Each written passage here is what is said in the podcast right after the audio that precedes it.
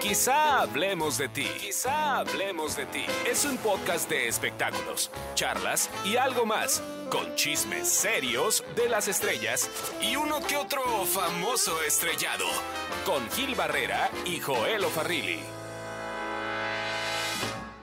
Hola, hola, ¿qué tal? ¿Cómo están? Qué gusto saludarlos. Esto es Quizá hablemos de ti. Aquí estamos el señor Joel Farrilli. Como siempre, un placer, un placer estar con todos ustedes. Muy buenas tardes, noches, días, madrugadas, a la hora que nos estén escuchando. Buenas, buenas, buenas. El señor Ernesto Buitrón. Pues eh, de nuevo, qué bueno que nos están escuchando. Allá ven que aquí se dice la verdad, aquí no, no hay comentarios cargabolsas ni... Casi siempre. Pero qué gusto saludarlos de nuevo. Carlos H. Mendoza, nuestro productor. Señores, un gusto andar por aquí. Hoy tenemos un invitado de lujo y, la verdad es que eh, a mí me dio mucho gusto saber que, que, había aceptado la invitación. Es un, un reportero muy particular, un excelente reportero y de los pocos buenos reporteros que tiene la industria del entretenimiento en México, con un estilo perfectamente bien acuñado, bien trabajado, cultura. Me consta que es un cuate que sabe escribir y sabe el significado de las palabras, que eso es importantísimo porque ya esta generación de, de, este, reporteros que tenemos este, no, no, lo aprecia tanto. Y te agradezco mucho, Sebastián Reséndiz, que nos acompañes hoy en Quizá Hablemos de Ti. Bienvenido. No, hombre, muchas gracias hasta que se me hizo. Qué bueno que aquí no hay cargabolsas porque hasta los cargabolsas cansan, entiéndanlo. Sebastián, pues, eh, ustedes, lo escuchan y lo escuchan todos los días, está, forma parte del programa hoy, pero además es, es un cuate que, que ha trabajado y que entiende bien. Oye, Gil, literal, al que vimos llegar. Literal lo vemos llegar con sus cajas de, Salvo o de Roma, ¿no? De huevo Santa Clara. Bachoco, Bachoco, el, ah, Recuérdense que era el, clon de Vivi Gaitán Vallartense cuando llegó y traía, ¿saben? traía el pescador, los, los zapatitos Tom estos de telita. Todavía, todavía, pero espérate que haga más calor. Y todavía era, era tu ahijado, Jolito, ¿no? Claro, claro. Sebastián empezó en el día, en el punto com del diario Basta. Sí. Sí, sí, sí. ¿Hace cuánto, Sebastián? Hace ya seis años de eso. ¿Y cómo fue, eh? Pues así un día, eh, me acuerdo que te mandé un inbox en Twitter y entonces tú me contestaste y entonces ya, pues ahora sí ya fui a pedir trabajo y, y pues era, era tanta la crisis, ya estaba yo comiendo frío y ya tenía que, que conseguir trabajo porque si no ya era o trabajar o trabajar y pues gracias por darme la oportunidad y aquí seguimos. Y lo has hecho de, una manera eh, maravillosa.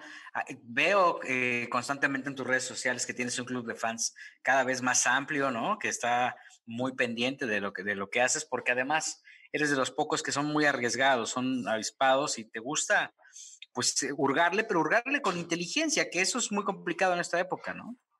Y me gusta, me gusta también pues tratar de ver lo que otros no ven y, y sí, tengo gente que me defienda de, de, de mendigos como Ernesto Buitrón, que aquí está presente. Que me Pero si Ernestito es un caballero. Que mi forma de ser, pero así lo quiero. ¿Qué tan difícil es este ambiente? Eso? es, es, complicado. ¿Qué le dices a esa gente que como tú eh, puede, quiere venir a la Ciudad de México para pues, ganarse un lugar? Pues yo les diría que si están seguros de que lo quieren hacer, háganlo, porque esto no es para gente que no esté segura, esto es para gente que divague de lo que quiere realizar de su objetivo y solamente si, si estás enfocado en dedicarte a esto y en, que estás consciente que no va a ser fácil al principio, da el paso, pero si no, prefiero que no lo hagas porque también te puedes desilusionar y, y pues puede ser feo para quien no lo aguante. ¿No llegó un momento en que tú te rendiste, que dijiste, híjole, yo hasta aquí me regreso a Vallarta y soy feliz, puedo encontrar ahí alguien que me saque de trabajar? Pues creo que está llegando ahorita. no, fíjate que no he tenido tiempo. Afortunadamente desde, desde que llegué a la ciudad, eh, pues al mes conseguí trabajo gracias a, a, que Gil me dio la oportunidad y de hasta la fecha no he, pues por fortuna no he tenido alguna racha de desempleo que me haga pensar en regresarme. Entonces, estamos aquí y hasta donde tope. Siempre con, la, con, la, con la cultura del esfuerzo. Y, y tienes muy claro también cómo tratar al artista, porque el artista es un ente complicado, tiene una piel diferente y no es despectivo, son, están en su negocio. Eh, ¿Con quién te has llevado como estos desaguisados o, o, qué, qué, has hecho para conseguir una información, una, una noticia? A mí lo que más trabajo me ha costado es darme cuenta de lo convenenciero que puede ser un famoso. O sea, cuando tú necesitas de él para dar una nota o algo, muchos de ellos no están o muchos de ellos no, te contestan. Y cuando quieren lanzar un disco, un calendario, o cuando el papá del hijo no, no se los deja ver, entonces ya te hablan y te, y te piden que los entrevistes. Claro. O sea, ¿este, ¿este mensaje es dirigido para Ninel Conde, Sebastián? Pues algo así, Joelito. Pues, Entiendo, te apoyo. Por dos. Yo además quisiera agregar que, bueno, yo quiero mucho a Sebastián, que es mi compañero en hoy, y además fuimos compañeros en Basta con Gil, fue Jolito, estaba eh, Sebastián. Oye, sí es cierto. y, y, que eh, Diario Basta no nos permitió sacar, en ese entonces no se pudo concretar una portada que hubiera sido histórica para el periodismo mexicano. Luego la de Doña Silvia Pinar, que fue histórica para el Diario Basta. La del Matajoto, Sebastián, ¿recuerdas que, que tú y yo intentábamos a sacar esta información, pero pues cuéntanos un poco de, de, esta nota que nunca vio la luz, pero que hoy quizá podamos compartirla con todo el público, de quizá hablemos de ti. Sí, yo me acuerdo que de hecho hicimos que un actor confesara que le gustaría interpretar al, al, al Matajotos, a este hombre que pues estrangulaba a algunos homosexuales de la zona rosa. Entonces se, se ganó el mote del Matajotos. Así que queríamos que alguien dijera que quería eh, encarnar al, al, a este hombre en una película y fue David Cepeda, ¿no? El que nos dijo que, le gustaría encarnarlo. Sí, fue, fue, fue, fue el ¿no, Era el productor de la película de Jenny Rivera, pero del videohome así bizarro. Eh, Francisco Joel Mendoza. Exacto, y el protagonista era David Cepeda, que quería David Cepeda como en Tajotos. Era una portada histórica. ¿Y qué pasó? Pero fue es el chafa documental de Jenny, el que creo que era Samia, la protagonista. Una de esas lucidusas, una de esas que, que, este, que, se van por la leche liconza temprano. No era, no era la, no era la de, no era la de, la, la de su nombre era Dolores, era una chafísima. Era la de Estrella TV. Ah, claro, era la serie que estaba haciendo Estrella TV, ¿no? Sí, sí, sí, que era una imitadora de Jenny Rivera, que la sacaron de ahí de un, de un bar de Los Ángeles y la pusieron a hacer el papel de Jenny. Entonces el director de esa serie quería llevar al, cine la historia del Matajotos y nos dijo que David Cepeda podía hacer, podía encarnar ese papel. Él podría ser el Matajotos. Fíjate. Él podría ser el Matajotos. Qué cosas. Imagínate, eh, pues digo, no es un mal papel, ¿no? no, no hay papel pequeño, acuérdate que no hay papel pequeño. Oye, ¿qué Oye, Sebastián, yo tengo, yo tengo una curiosidad. A ver, tú que tienes un carácter eh, y un temple tan, tan fuerte, tan grande porque lo tienes, porque has tenido que aprender a, tenerlo con los años. ¿Quién ha sido eh, el famoso, la estrella que te ha significado una pesadilla? Que dices, no, por favor, otra vez no. Ay, Dios mío. Pues sí han habido varios, ¿eh? A ver, enlístalos, Unos no, lo voy, unos no los voy a decir porque no quiero eh, engrosar las listas de desempleo, pero yo me acuerdo, por ejemplo, bueno, que a, que a todos nos ha causado mucho conflicto entrevistar a Eduardo Yáñez, este, a Ninel Conde. Mm, ¿Pero por qué, por, qué conflictos, eh, Sebas? Porque son muy difíciles de, de de entrevistar son, son muy poco dispuestos a dar una nota, porque hay famosos que tú les pones el micrófono y es más, casi ni necesitas preguntarles y hasta ellos te dicen qué nota traes en mente.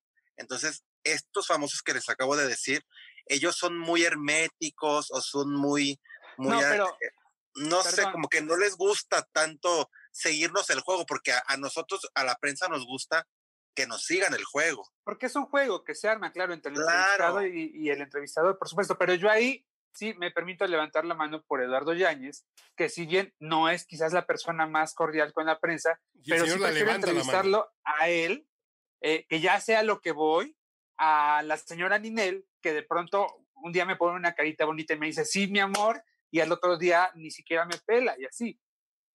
¿Qué ibas a decir, Charlie? Que el señor Eduardo Yáñez sí sabe levantar la mano. Sí. Claro. Oye, por cierto que esta semana se dio a conocer, ¿no? Que aparentemente ya había llegado una negociación con Paco, el, este reportero que le metió su eh, cachetadón, pero al final... Este, fuerte. Que, que, que, al final todavía no están en, en, en, ese, en ese mood, ¿no, Ernesto? Es que eh, mira, ese mood estaba en, en, que Paco lo demandó por 250 mil dólares. Esa fue la primera demanda porque al final recordemos que a Paco lo corrieron del gordo y la flaca, él era el corresponsal de Los Ángeles del show cuando Yáñez lo cachetea pues en la alfombra roja, a Paco después de esto, el productor que es Osmani García, pues le dieron las gracias como corresponsal. Y hay que recordar también que en Estados Unidos los corresponsales de las ciudades pues son reporteros muy bien pagados. Estoy hablando de que están ganando arriba de 5 mil dólares mensuales. Ok. un rango de, de, de, de, lana buena. Que, no es un mal sueldo en Estados Unidos. Es un gran sueldo, ¿no? Es un gran sueldo, sobre todo teniendo en cuenta que en Los Ángeles con una renta de 800 mil dólares vives cerca del downtown y te sobran 4 mil para tus gastos, digamos que, que, era un gran sueldo. Paco lo demanda por esos daños. Lo de lujo en, en, el downtown te cuesta 2.500, 2.700 sí. dólares en promedio, pero... Ya pero de lujo. Sí, sí, sí. Ya de lujo. Entonces, esa era la demanda que estaba Gil y después de eso, eh, pues obviamente Yáñez eh, se viene a México porque no tiene esta liquidez. Yáñez, si no me equivoco, solo tiene una propiedad en Los Ángeles porque él vivió mucho tiempo allá, que hizo algunos comerciales y unas películas, si no me equivoco. Uh -huh. Y pues obviamente tienen que llegar al acuerdo de, de, la lana. Seguramente no será un cuarto de millón de dólares porque no lo debe de tener, teniendo en cuenta que a lo mejor eh, si lo tuviera, pues eh, hubiera podido llegar a una negociación, pero sí es una cantidad importante. Yo creo que por lo menos yo a las veces que he hablado con Paco, que también es muy evasivo. Eh, por lo menos, si bien le va a Yañez, le deben de sacar unos 100 mil dólares de, de, esta, de esta demanda. ¿Qué, ahí, ahí, desde tu perspectiva, Sebastián, ¿qué, qué, quién tuvo la culpa? Pues yo creo que ahí se juntó el hambre con las ganas de comer, se juntó la peste con el olor, porque obviamente sabemos que Yañez es una persona de, de, de mecha muy corta, pero yo también justifico al reportero de que él que estaba buscando su nota y cuando vio, eh, cuando su, su sentido de, de, reportero vio que estaba pegando en el clavo, vio que estaba obteniendo una nota diferente, una nota que pocos podían eh, llegar a este terreno sentimental de la vida personal de Yáñez, entonces él hurgó más, más hasta que Eduardo le, le, le paró un alto y tristemente fue con un golpe, fue muy lamentable, pero también tiene mucho que ver el sistema eh, judicial del, de cada país, porque si eso hubiera pasado en México, te aseguro que no hubiera procedido absolutamente nada. Ese mismo día se hubiera sepultado el tema o a lo mejor al día siguiente en alguno que otro programa lo hubieran mencionado, pero en Estados Unidos no puedes golpear a nadie, y menos en una en un evento tan público. Recuerdo que allí estaba, creo que Omar Chaparro, mm, estaban sí. Claudia Talancón, al lado del, del, del, de la entrevista y se, se desconcertaron después de ver la manera en la que actuó Yáñez. Pero. Para menos, también es un pinche gorila Yáñez, ¿no? Es grandote. Sí. Pero hace, hace como dos semanas, Yáñez hizo un Instagram Live con otra cantante y ahí yo comprendí un poco más su manera de actuar, porque ahí habló acerca de, la, la, pues, la, relación que tuvo con su mamá, lo, lo, lo, mucho que le ha pesado su muerte y que también el, el asunto con su hijo es algo que, que, que, es una fibra muy sensible para él y que si tú tocas esa, ese tema, él va a detonar. Ese es el, el detonante de Eduardo, su hijo. Claro, y con justa razón, ¿no, Joder? Su hijo y también su mamá, ¿eh? por supuesto. Recordemos que la infancia de Eduardo no fue precisamente la más afortunada ni la más feliz, al contrario, de, hecho, eh, extremadamente al contrario. Entonces, esos temas realmente le, le pueden mucho a, Eduardo, ¿no? Pero a veces Eduardo te va dando también como el mismo, el mismo rumbo de la entrevista y a veces él mismo se va abriendo eh, a, a, ciertos temas o a, a, tocar ciertas cosas de su vida que a pesar de que le duelen, sí, a veces está dispuesta a tocarlas, ¿eh?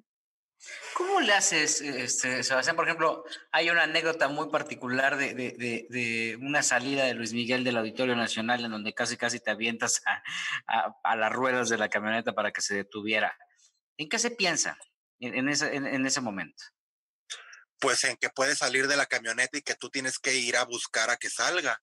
O por si sale, estar tú más cerca. O sea, yo me acuerdo ese día que estábamos como unos 15 reporteros más 15 camarógrafos, entonces éramos una, una, buena cantidad de gente, más fans de Luis Miguel, y a mí me llamó la atención que a pesar de que la camioneta iba muy lento, nadie se acercara a la camioneta, todos la, la veían de lejos. Entonces cuando yo me acerqué, que vi que Luis Miguel sacó la mano con un guante, yo dije, no, este güey quiere decir algo porque está sacando la mano. Entonces, cuando se detiene la camioneta y abre la puerta, yo solamente caminé dos pasos y lo tenía enfrente, lo que todos los demás que no creían que ibas a, abrir la puerta, corrieron hacia donde se paró la camioneta. Entonces yo ahí tuve un margen como de 15 segundos para poder, en lo que todos se acomodaban, para yo poder empezar a, a, preguntarle a Luis Miguel. Y me acuerdo que él nunca contestó absolutamente ninguna pregunta, lo único que hizo fue evangelizarnos y a todos nos agarraba la cabeza así como, como el Papa Benedicto. Pero el nombre del Padre, del Hijo. Jamás contestó ninguna pregunta, nunca, nunca, nunca. Fíjate que a mí me tocó, eh, hace, a, previo a eso, me recordarás, Gil, que me fui a San Miguel de Allende, Guanajuato, porque teníamos un pitazo de que estaba hospedado en Rosewood, que es un exclusivo hotel de, de, San Miguel, el más caro, yo creo que es uno de los más caros, pero de México, eh, no, no de San Miguel. Y estuve ahí como tres días de guardia porque sí estaba Luis Miguel con Hannah Huff, que hoy en día Hannah Huff va a, a Hannah Huff era entonces como su amiga, pero también era su pareja, ¿no? Digámoslo así. Y Hannah Huff ahora va a, digamos, a emparentar con la reina Isabel II porque se va a casar con un conde en Inglaterra, ¿no? O sea, después de andar con Luis Miguel, pues brincó algo más alto que Luis Miguel. Pero cuando lo perseguimos ahí, que lo encontramos en el famoso bar El Grito, la primera noche lo encontramos Deseo, se llamaba, Deseo, que está al lado del Grito, que son de esos bares como muy...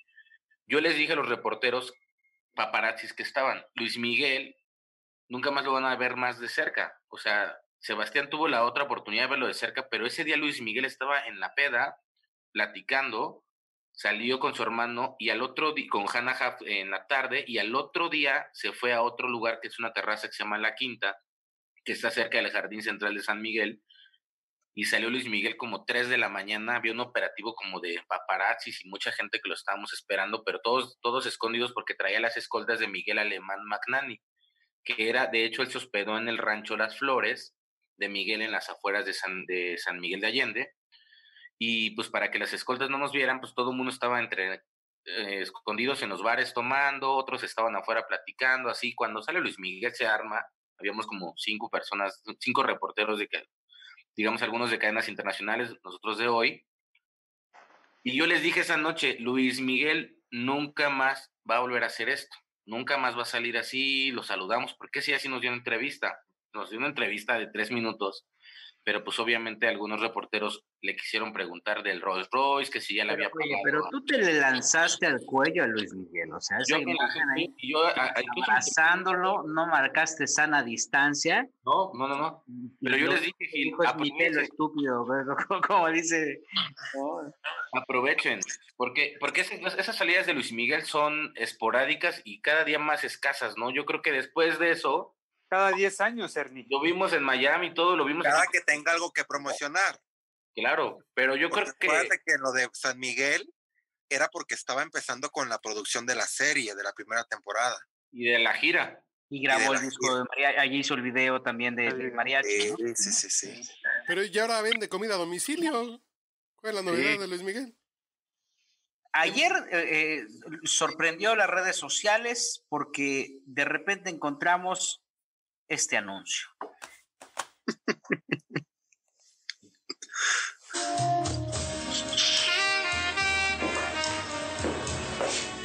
Esta noche voy a cenar fettuccini con salsa de trufas blancas y queso parmesano. Mi incondicional amigo. Y con 20 segundos las redes sociales se desbordaron y vieron a este cuate que vino desde el más allá porque estaba prácticamente escondido y revolucionó. Yo no sé, Joel, cómo viste el tema, pero a mí me encantó.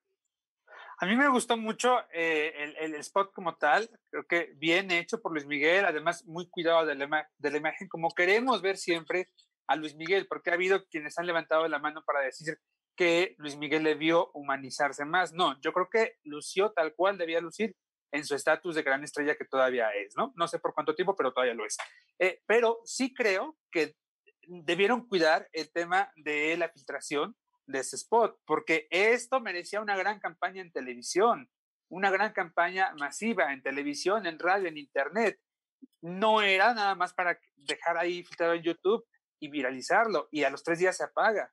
No sé cuál es el objetivo de la campaña entonces. Es, que no sé si fue a propósito, ¿eh? Hoy salió esta compañía con un código de 50% de descuento. Es, su público es el público de las redes sociales. Mi mamá no. Mi mamá que ve el canal las estrellas, no sé si se va a meter a descargar la aplicación para pedir algo a domicilio ahorita.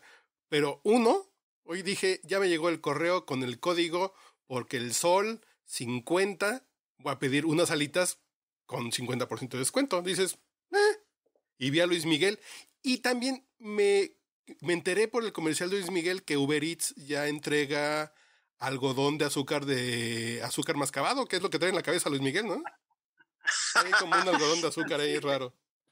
Yo opino, yo creo que Luis Miguel, si no es el artista o el cantante de alguna manera más inteligente para manejarse ante la prensa y ante la opinión pública, porque si hacemos un pequeño análisis después de cada capítulo de la serie, yo recuerdo que las canciones de Luis Miguel se iban al top ten, aunque fueran canciones viejísimas. Y esas canciones son las que ahora canta el, e, el, público juvenil.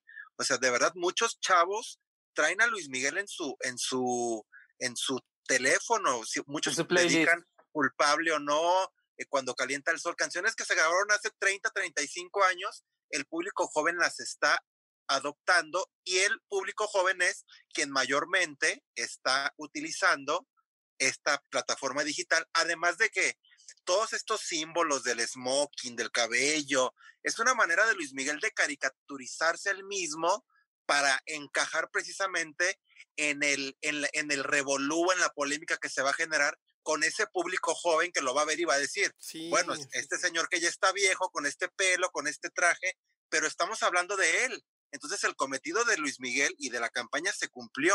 Yo tampoco creo que haya sido una filtración, yo creo que esto estaba planeado y desde antes de la contingencia, porque si tú ves las fotos recientes que, que sacó una revista de Luis Miguel en el yate de Miami, Luis Miguel se ve más gordo. No creo que haya adelgazado en dos semanas. Yo creo que este comercial tiene grabado un año mínimo. Yo no creo que tenga tanto grabado, ¿eh? Yo no creo que tenga tanto grabado porque eh, esta empresa tiene un tiene una crisis muy grande, Uber, y por la y por la pandemia el negocio que le creció mucho fue el de la comida a domicilio. Entonces dijeron, hay dinero que están entrando, hay inversionistas, ¿en qué no los gastamos? Tráete a Luis Miguel. Tráiganse a Luis Miguel. Creo que eso sí fue de dos meses para acá. Es que sí, como dices Charlie, al final hay una guerra eh, comercial entre Didi, que es este la competencia de, Uber, y Didi metió mucha lana. Recordemos que compró un gran espacio en Televisa y en televisión abierta de, sus promocionales, metió muchas ofertas. Hay otro que es Sin Delantal, que también ha metido mucha lana, eh, que de, de, todos, te voy a decir muy sincero, yo uso los tres, he usado los tres, y para mí el mejor sigue siendo Uber, porque no se pierden, porque si tienen una garantía o tenían una garantía de producto, pero al final es el estatus, ¿no? Porque digo, de estas tres, pues al final solo una puede decir, yo tengo Luis Miguel y, lo, y sí peluceas a los demás, porque sí le da, sí es comprar un estatus para la marca, ¿no? Y también pide ese enorme.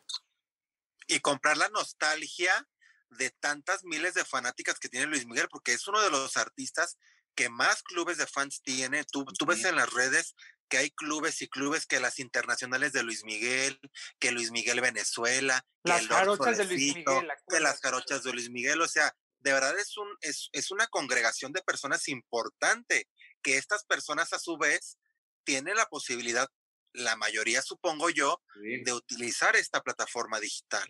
Fíjate que eh, eh, los estudios marcan claramente que, que pues la tendencia va a ser justo, eh, los modelos de negocio más atractivos tras la pandemia o durante y después de la pandemia son justamente los estos delivery, ¿no? Los de los que son entrega, ¿no? Ahora va a haber una, una un especial cuidado en la, en la sanitización eh, de, los productos que te vayan entregando, particularmente de la comida, ¿no? Un crecimiento importante en, en, la entrega de alimentos en China.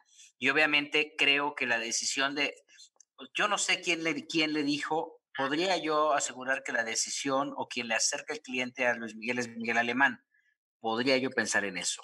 Pero tendría que ser una persona con esa capacidad con esa visión tan amplia mercadológica como para ponerlo en el lugar exacto. Lo puso en un lugar, lo puso en una plataforma importante, lo puso en una plataforma, como bien comenta Ernesto, aspiracional, inspiracional, lo puso en una plataforma, como, bien este, comenta Sebastián, que, que, que, que es un modelo nuevo de negocio.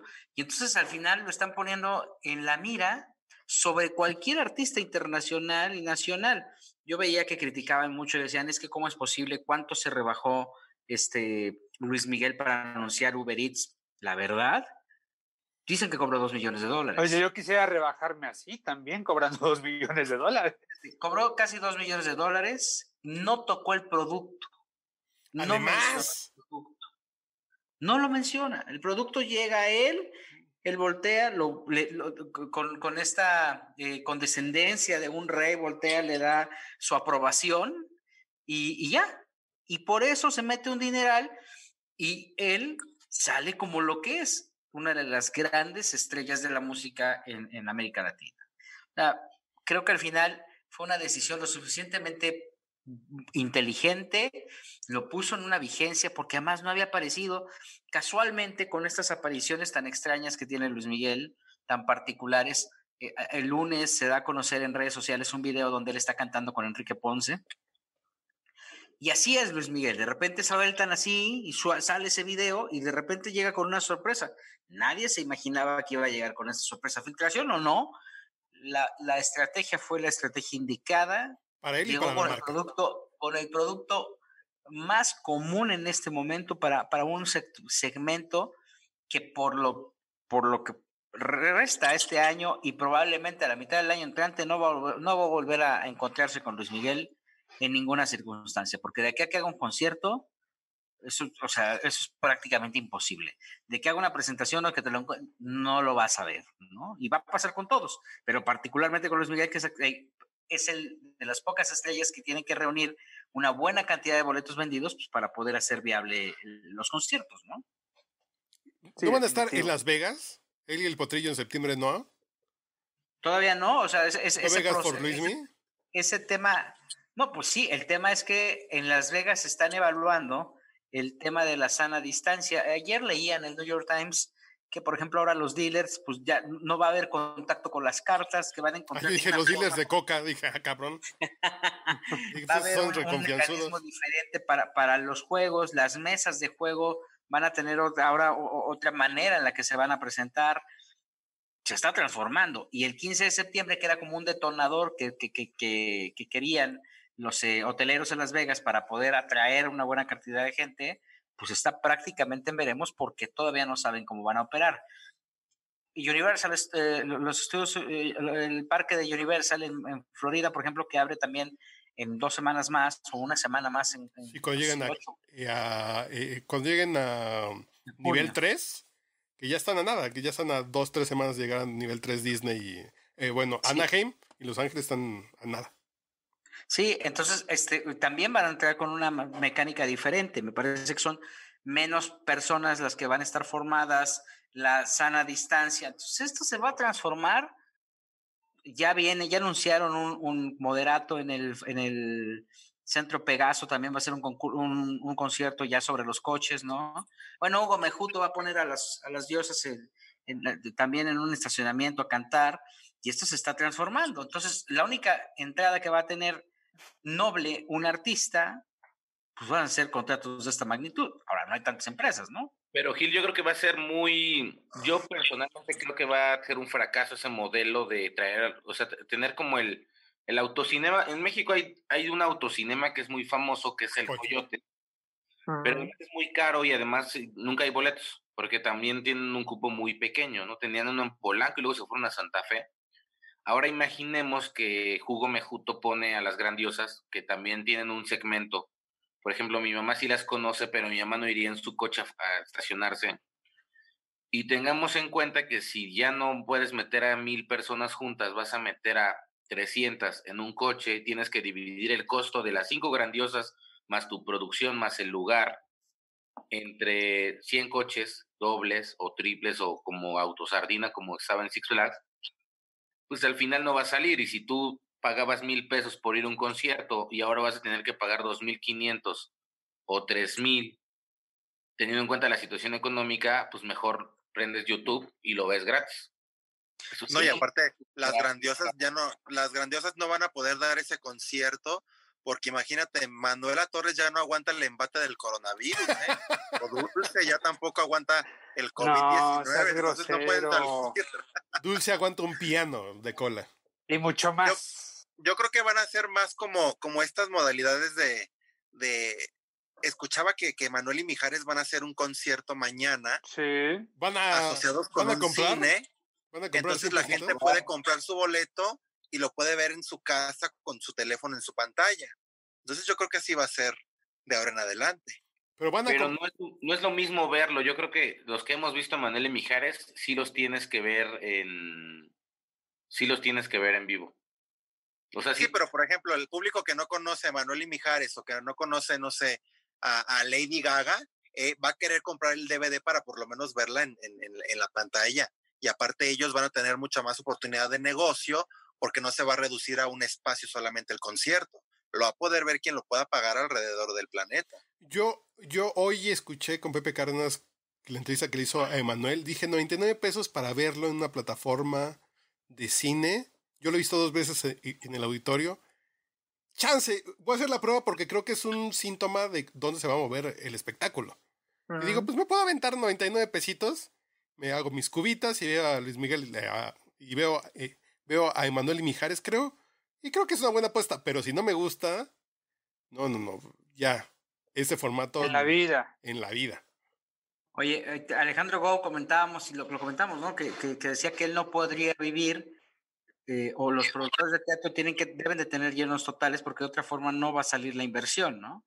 Y a diferencia del cine, pues obviamente con el cine sí podrías tú tener eh, medias salas porque pues, realmente el negocio del cine está en la dulcería. Sí. Pero, aquí quiero que aquí hago una pregunta es si el, el teatro está en crisis y, y declara esto. Se le fue el audio a Ernesto. Quédate se nos fue tu audio, querido. Estás en mute.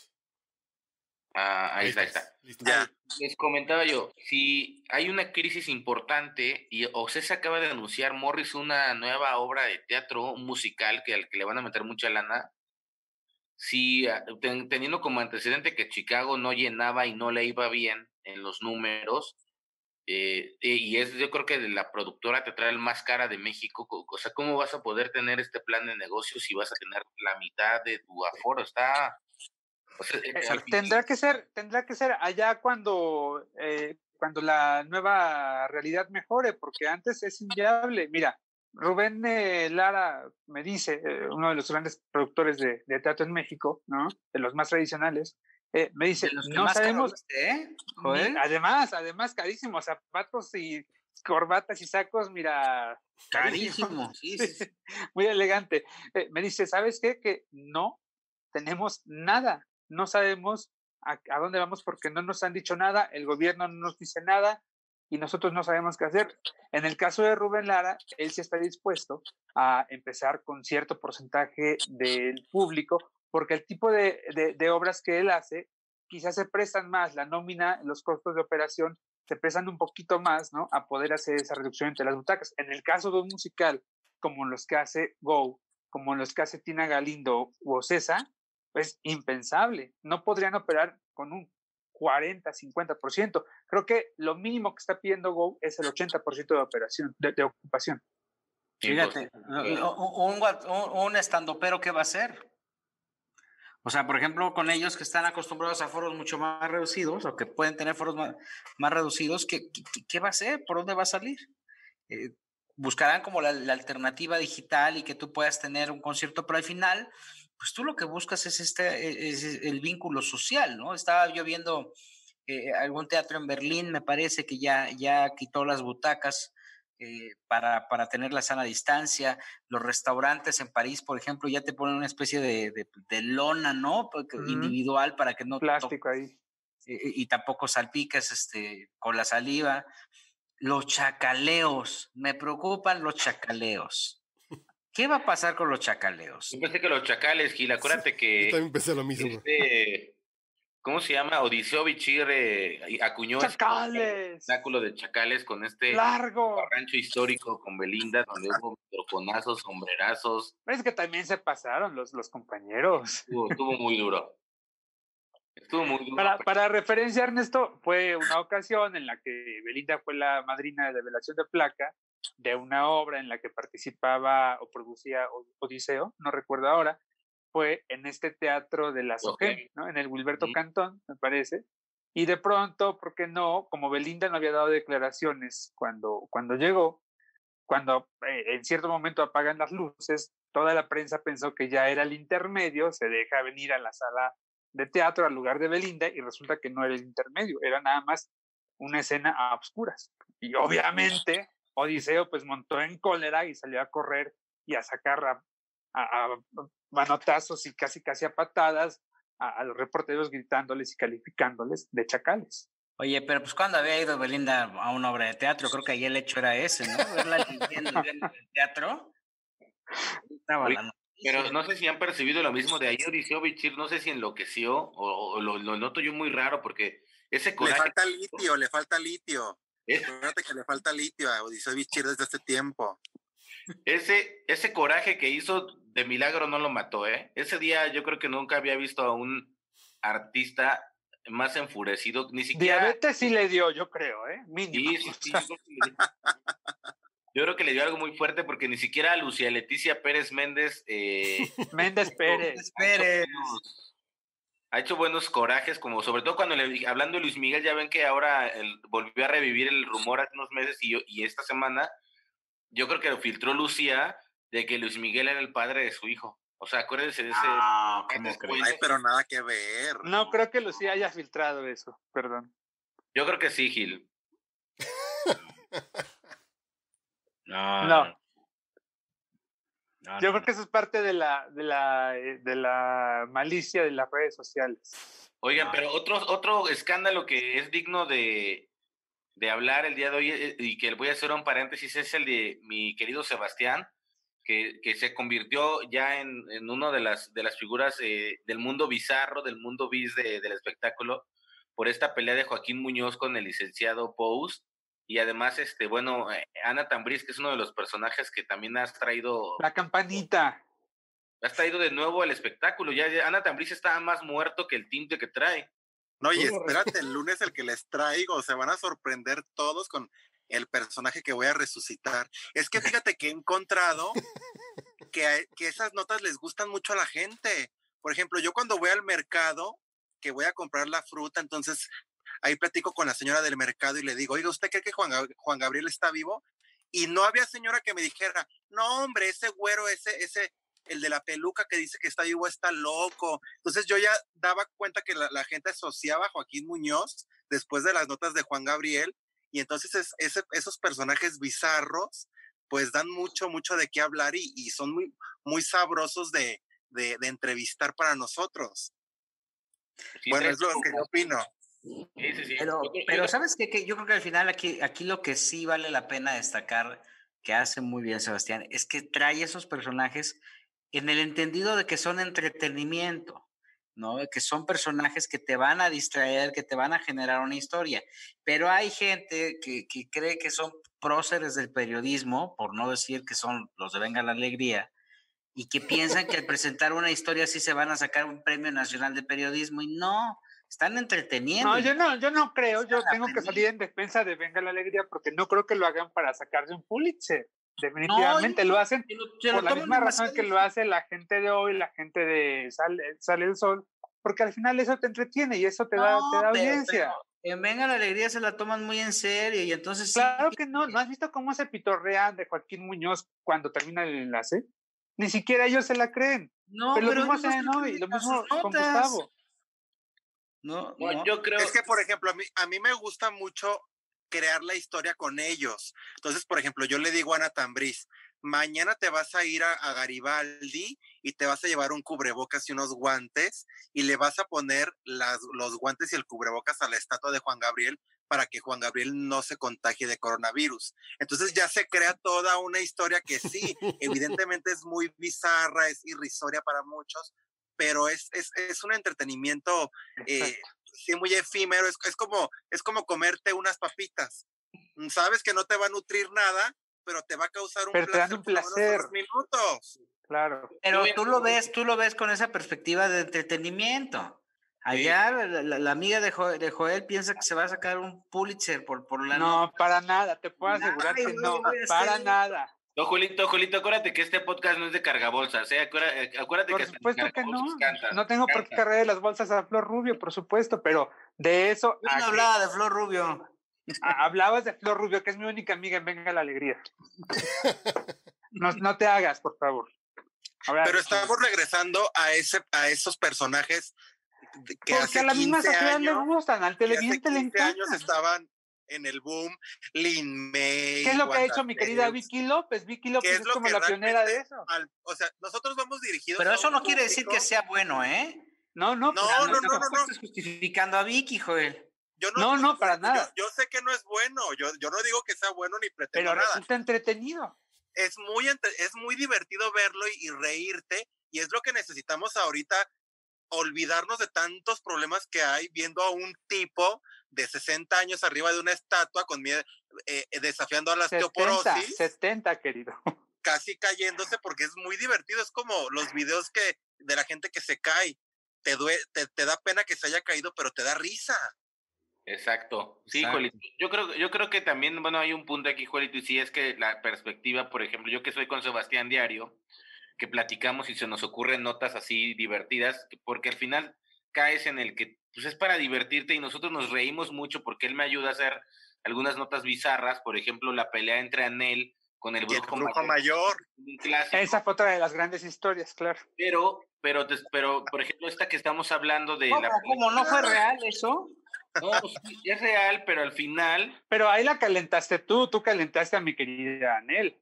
Bueno, ah, cabrón. te voy a decir algo, Juelito. Eh, la verdad es que no, creo que eso se pueda, Juelito. Ay, claro que sí, a pesar de la hieloterapia, mi anel. Yo creo que aquí la diferencia es que aquí sí tenemos agenda y sabemos reconocer los materiales cuando son nuevos o viejos. Por ejemplo, Sebastián que revive eh, escándalos bizarros, pero tenemos el material nuevo. Y sí siento que en el Ajusco, porque yo trabajé ahí, cuidábamos mucho eso y hoy en día no se cuida. Yo creo que yo creo que el programa matutino de Azteca, eh, no, no sé si no le dejan el poder a Flor o en este caso al, chavo este que metieron de jefe de información, no, no sé Marco, Marco Mesa.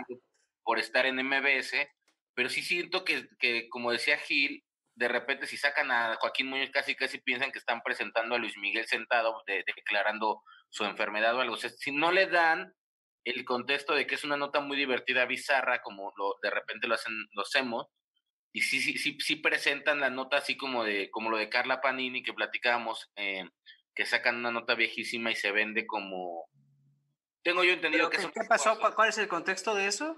El contexto es que al final, sí, sí, lo que, reforzando lo que decías, eh, sí, este programa no le da eh, no le da, digamos, el tono de diversión a ese tipo. Pero eh, me refiero al tema de Carla Panini.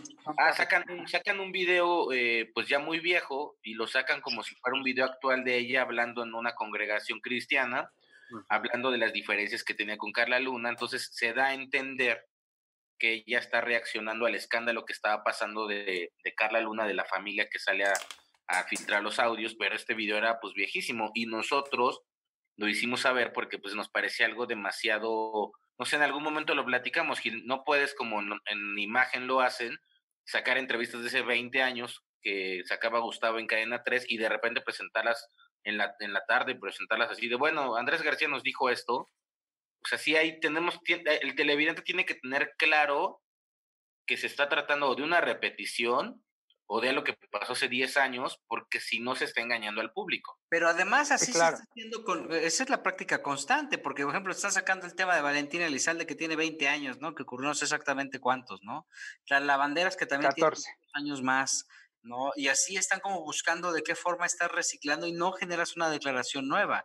Al, menos eh, si vas, si, vas a desempolvar, yo creo que al final tendría que haber una novedad.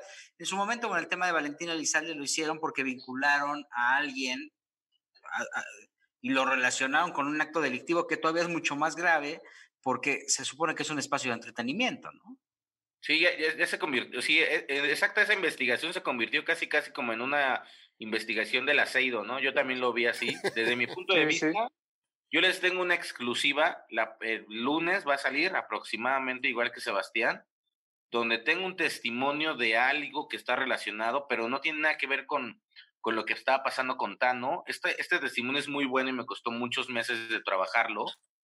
Y, y es esto, tú, tú, tú dices, César, revives el escándalo, pero al final no hay un aporte nuevo más que la exmujer de Tano que le creo, creo, creo que todavía hay notas de eso, ¿no? Llevan como 15 días de eso, ¿cuántas semanas? Como tres, ¿no? Sí, más o menos. Están como dando la vuelta por todos lados. Yo creo que al final, o sea, también lo que la gente está consumiendo son historias y lo hemos dicho aquí constantemente y la gente lo que quiere es distraerse, entretenerse, divertirse. Y por eso, y también los personajes ya nos acabaron, porque también ya no tenemos a, Carmelita dando comentarios como antes lo hacía, ¿no? Que eran incendiarios y que sí generaban una sorpresa. Ahora ya de repente te encuentras y ves a Ninel Colde que se está quejando del papá de un hombre que, que él escogió, que ella escogió y que arropó durante tanto tiempo. Y entonces, y ya no encuentras personajes que te den, que te den esa, esa carnita para estar sacando temas de conversación, que eso es lo, lo que se está buscando, ¿no? y temas morbosos, porque acuérdate que, bueno, yo me imagino que, que, que también esta, esta situación, por ejemplo, lo de Valentín Elizalde, recobró mucha fuerza porque apeló al morbo de la gente de que el primo quizá lo pudo haber mandado a matar. La traición. la esposa se quedó con el primo. Entonces es una historia que es muy morbosa. Entonces el morbo es una, es una sensación que si lo estimulas, vas a querer saber más y más y más. Y es por eso yo me imagino que ahorita, a tres semanas de, que se volvió a tocar el tema, se continúa hablando y resulta tan, tan, de alguna manera atractivo para cierto sector escuchar lo que dice la mamá de Valentín, el primo de Valentín, el tío de Valentín, pero ¿qué, tan, qué tan exitoso es, es, es, eso en términos de audiencia? Porque yo me imagino que es como una llamarada de petate de, ok, te da rating en un día, pero al día siguiente no creo.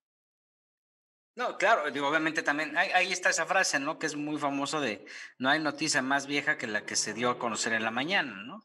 Y obviamente aquí ya los tiempos van cambiando, también la franqueza con la que la gente habla en las redes sociales ha cambiado mucho el esquema, entonces ahora la puedes sacar y de inmediato te la pueden desmentir como ocurre todos los martes, que siempre hay un, hay un desmentido inmediato en redes sociales, para tratar de, apaciguar o, cuidar que no se crea, eh, que, no se incendie, ¿no? Que no se afecte la figura de un artista. ¿Cómo le hacen ustedes con las redes? Por ejemplo, Sebastián, tú, tú, al final no dependes de las redes. Me, consta que tú tienes como ese olfato de estar siempre buscando algo diferente y no depender de las redes. ¿Tú cómo le haces?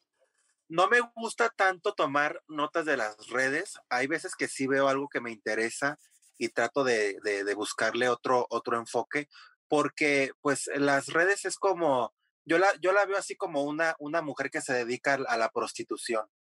Muchos la manosean, muchos la, la tocan, muchos la, la, la tienen a su disposición y ya no resulta atractivo, ya no es novedad porque ya está en un mundo, en un espacio donde millones de personas ya tuvieron acceso a eso, entonces ya es muy difícil sacarle como esa, pues e, ese atractivo o esa novedad que, que, hasta ti como reportero cuando lo estás redactando, cuando lo estás escribiendo, te resulta muy, muy, eh, pues quieres escribirlo y te emociona y hasta te sabe la nota. Pero las redes es como, como es es para todos, lo, lo avientas y quien lo quiera agarrar, que lo agarre.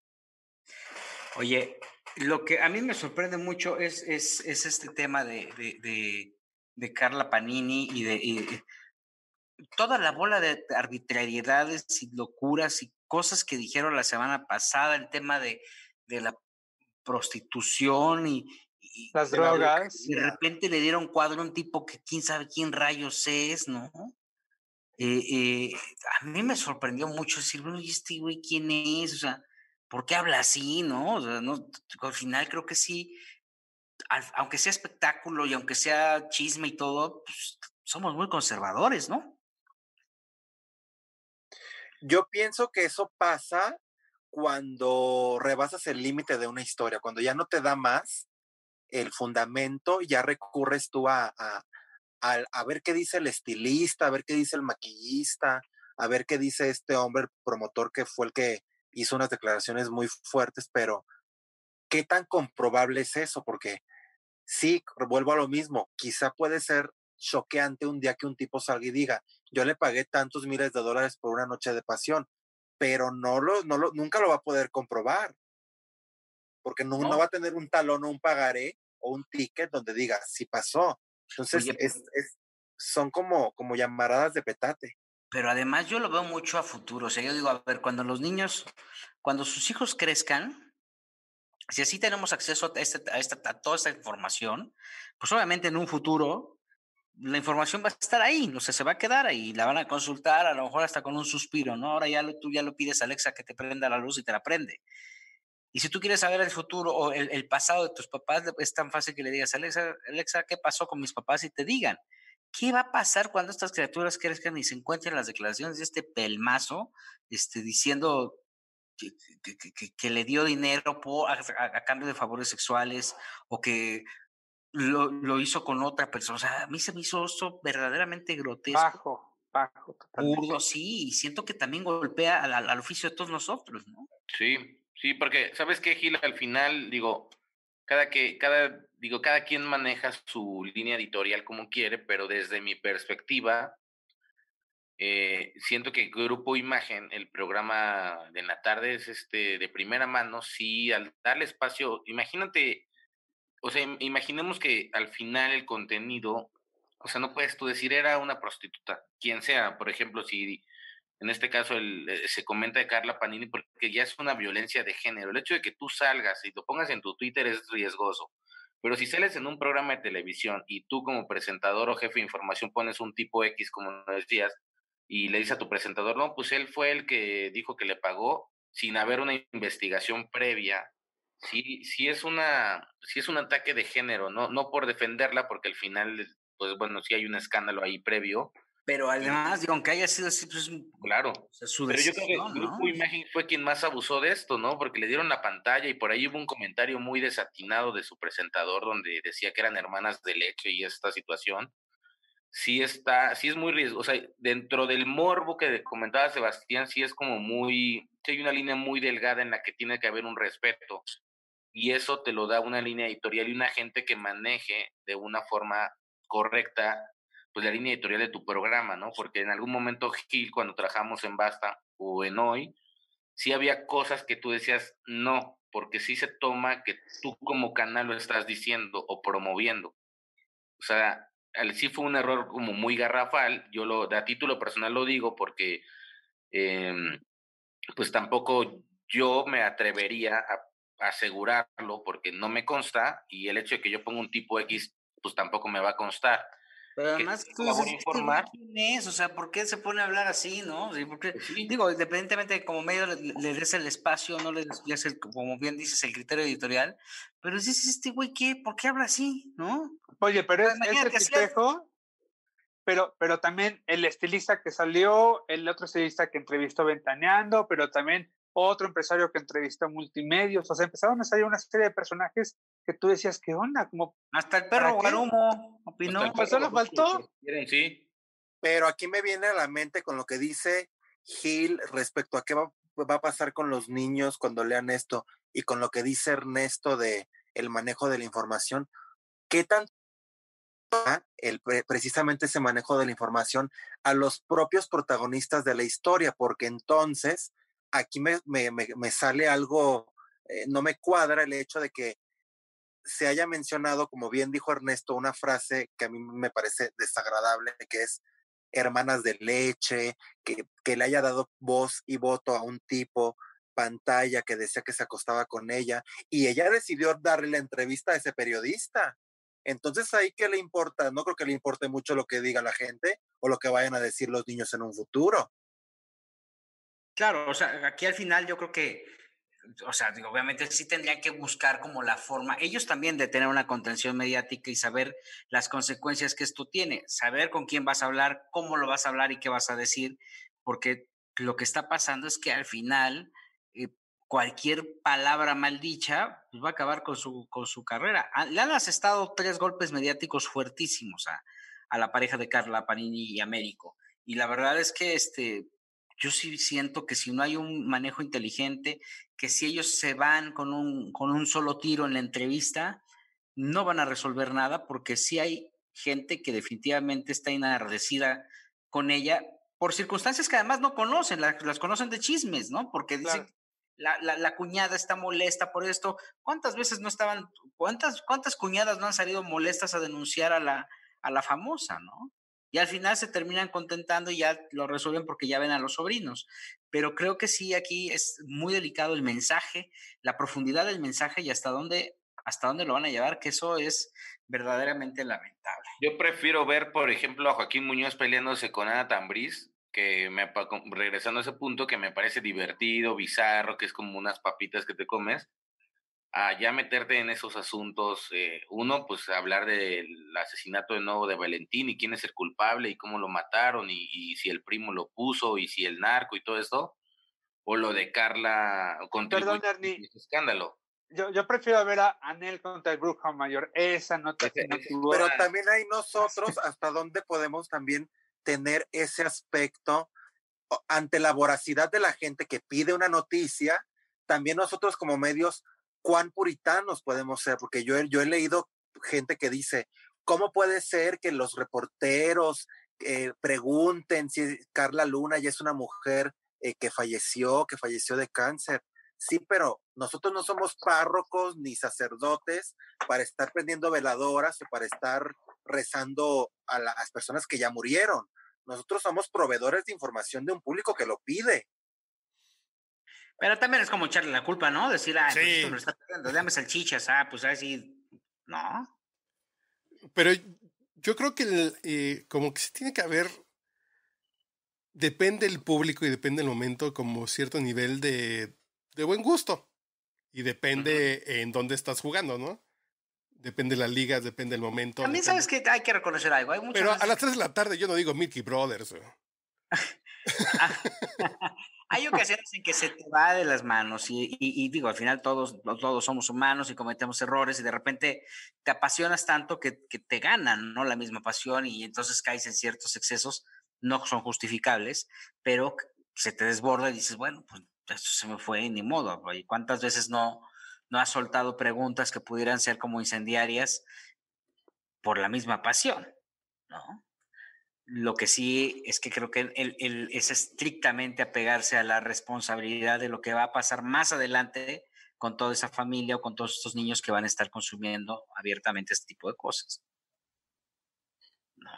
Oye, yo creo, y, ya para irnos, Ninel Conde dio a conocer en sus redes sociales para desviarnos, no desviarnos tanto del tema, que sigue, pues este, ahora ya hay una denuncia en frontal diciendo que, que Giovanni Medina está protegido por Marcelo Ebrard, ¿no? Y que, ella va a luchar hasta las últimas consecuencias.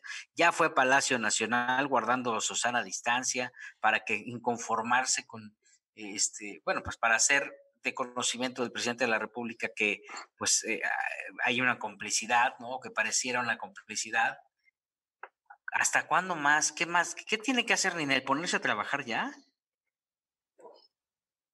Primero, yo creo que debe, eh, me parece, eh, contratarse a un asesor jurídico eh, y a un asesor, a un asesor perdón, de imagen pública que le diga qué es lo que tiene y no tiene que hacer en los medios de comunicación. Porque no puedes pasarte eh, todos los días eh, enviando un video eh, aparentemente revelador del padre de tu hijo, ¿verdad? A, a, cada programa. Un día un programa, otro día otro programa. Creo que si tienes esas pruebas, vas y se las haces llegar al juez en el momento determinado y preciso. No, no lo pones sobre aviso en los medios de comunicación, ¿no? Segundo, no denuncias que hay influ, influ, influyentismo, perdón, de, del padre de tu hijo eh, y que lo están protegiendo X o Y funcionario, porque para eso también hay un organismo eh, en el gobierno que se encarga de eso. Yo creo que no se, volvemos a lo mismo, ¿no? No se, eh, la, la, la, la, ley no se puede tratar en los medios de comunicación. Hay lugares específicos. Sí, sí. donde no, no litigues a los medios, ¿no? Sí, pero, ¿qué, a ver, ¿qué está pasando con Inel? ¿Cuántos de nosotros sabemos realmente lo que dicen esos papeles, lo que dicen esas actas? ¿Cuál es la situación real de, de, de Ninel con su expareja? Porque ella dice que es mentira que, la, que firmó algún acuerdo. Él presentó la, el documento que, que, que, que Ninel firmó, donde ella estaba de acuerdo con este régimen de visitas. Entonces, ya es como, como el, el, el, el huevo y quién lo puso. Un día Pero es como siempre pasa. Y es como, como, como que el gallinero ya se hizo tremendamente grande. ¿Y cuál será el límite? Es lo para mí esto es el mismo caso que pasa con, con, con lo de las lavanderas, porque se involucran menores, involucra, involucra violencia, acusaciones graves, o sea, tiene los mismos ingredientes de una historia que está diseñada para, para, para, para durar y durar y estirarse y estirarse hasta donde la liga dé. Sí, es que sí es vergonzoso, la verdad. O sea, yo prefiero quedarme con los memes. ¿eh? Yo sigo pensando que está armado y, y, de nuevo apelo a Sergio, a mi amigo Sergio Gómez, a mi amigo Sergio Gómez, el RP de Ninela, que por favor ya no, ya no haga esto porque sí está muy bizarro que, que, pues que como al final ella no es cantante, pero tampoco es actriz, pues tenga que ser este escándalo para seguir vigente, porque como lo decía Sebastián, ya, ya un día lo ves y dices, bueno, ok, y al otro día lo ves y ya como que no te causa interés, y ya como en el quinto día, sexto de post, ya pues te da hueva porque ya sabes que es lo mismo de lo mismo, y, y regresamos al punto de otro podcast que lo habíamos platicado, ¿no? La señora no se veía muy, muy triste, acongojada en la playa en su departamento en Acapulco, eh, mientras supuestamente su hijo era secuestrado, y, y, lo sabemos, lo platicamos esa vez. Si en el, en, a, la, a la hora dos en la que tu hijo no está en tu casa como se acordó, pues vas y levantas, como dice Joelito, una denuncia, no lo pones en los medios de comunicación, no lo estás litigando ahí y vas y peleas por él, no te quedas en el departamento, se quedó como 15 días, ¿no, Sebastián? Estuvo ahí en Acapulco y subió videos. Espérate. Una actitud eh, eh, positiva hacia la, hacia la gente que la rodea nosotros como reporteros que nos hemos tenido que topar con ella en un aeropuerto, sabemos que es un dolor de huevos abordarla porque siempre viene de mal humor. Siempre es muy soberbia cuando sale ahora diciendo, mi hijo, mi hijo, soy la mejor madre del mundo. No se lo creemos. Entonces, para, si para nosotros sus argumentos son inválidos, yo me imagino que para el público también. No creo que a la gente le crea. No, yo no es que no se lo crea, por ejemplo, yo le tengo que dar el beneficio de la duda porque tiene ella el perfecto derecho, ¿no? Pero sí creo que ha estado haciendo todo mal, ha ido de mal en peor. Sí. ¿Y de qué va a vivir Ninel en los próximos tres meses? O, o, el año, Gil. Yo creo que de aquí a que haya palenque, si eso, calcúlale hasta el otro año. No, a lo mejor agarra un proyecto en televisión, alguna cosa así, ¿no? Pero. Marcas, final, campañas. Al final, de que, o sea, la legitimidad y la forma en la que puede darle seriedad a lo que está haciendo, pues no es, no, no, no es ganada de esta forma. Y yo sí creo, y fíjate que yo no creo, yo no creo que sean las decisiones de Sergio Gómez, porque Sergio Gómez es un muy, es un muy buen publicacionista. Yo creo que son más decisiones de ella que la que no permite que le metan mano a la carrera y ella dice, yo me voy por acá y me vale y lo voy a hacer. Y pues Sergio, me consta que es un cuate que, que, trabaja muy bien en el RP, pues yo creo que igual a veces lo que tiene que hacer es como decir, bueno, pues está bien, para ya, no, pues ya me la fumé tres meses, pues ya, a ver, vamos a ver, hazlo como tú quieras, a ver si por ahí es, ¿no? Claro. Bueno. Claro, claro, pero, pero él podría aconsejarla. Yo también, sí, sí, coincido contigo en que Sergio es un muy buen RP porque pues al final sus grupos no, no, se, no se llevan por el escándalo, pero sí ya. Digo, Además, también Campeche Show no da tantos escándalos, ¿no? Ni, ni de glass, pero... Es el único que le ha aguantado el paso, ¿eh? también hay que reconocerlo. Sí, es cierto. En este momento. Por eso sigue ahí él, porque es como un amor apache también el que tienen ellos. Unos días están enojados y otros días se reconcilian y, y así es, ese es el círculo. Es como la, como la relación de Dana con Belinda. Pero esa era, esa era de amorosa, ¿no te acuerdas que hubo un rumor ahí que, que era amorosa? Pero también ha habido rumor de que se odian, de que se pelean y luego ya las ves juntas otra vez, luego ya no las ves y así. Se, se llama codependencia. Se llama codependencia. Oye, se nos ha ido el tiempo de volada y la verdad es que siempre es un placer platicar con Sebastián Reséndiz. Te agradezco mucho que nos hayas acompañado el día de hoy, Sebas. Muchas gracias por darte el tiempo. No, hombre, a ustedes por invitarme y espero que no sea la última vez. Sí, que no sea, que no sea la última. Estuvimos con ustedes el maestro Ernesto Buitrón. Ahí está, Buitrón, ya se quedó trabado, se quedó pasmado. De la Algo sorpresa. Ya está ahí, se quedó friseado. El señor Joel Farrilli, Hasta la próxima. Carlos H. Mendoza. Señores, un gusto beber con ustedes como cada semana. Ahora no bebí tanto, qué bárbaro. Ahora no vivimos tanto, de hecho. ¿no? Sebastián, no le pasamos el memorándum de que estuviera bebiendo, ¿verdad? Para la próxima, para la próxima me traigo mi, mi pachita. No te Que te manda tu padre Quino para la próxima, No, Sebastián. pasa, eres tú, nenes, eres tú. bueno, se quedó, se quedó friseado el querido Ernesto Buitrón. Nosotros este, nos escuchamos, nos vemos. Ya muy pronto nos vamos a ver mucho más seguido. Esto fue un podcast de espectáculos, entretenimiento y algo más que les invitamos a escuchen después porque quizá hablemos de ti.